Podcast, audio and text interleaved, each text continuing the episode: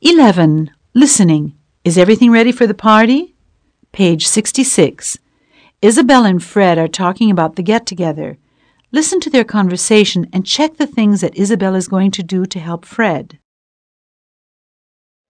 So, Fred, is everything ready for the party? Well, almost. I've already talked to everybody in the graduation committee.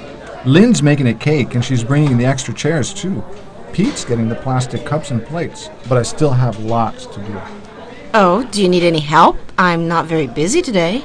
Oh, that'd be great, Isabel. Listen, I don't have many CDs. Could you bring some? Sure, no problem. I've got lots of new CDs. I can bring some rock and dance, techno, you name it. Do you have any preferences? Uh, not really. It's up to you. Hey, do you want me to bring any appetizers? Well, I've made an onion dip and a cheese spread already. Maybe you could bring some crackers, chips, or pretzel sticks? I can do that. Have you gotten the beer and stuff? Judy has bought the beer, but we still need some soda.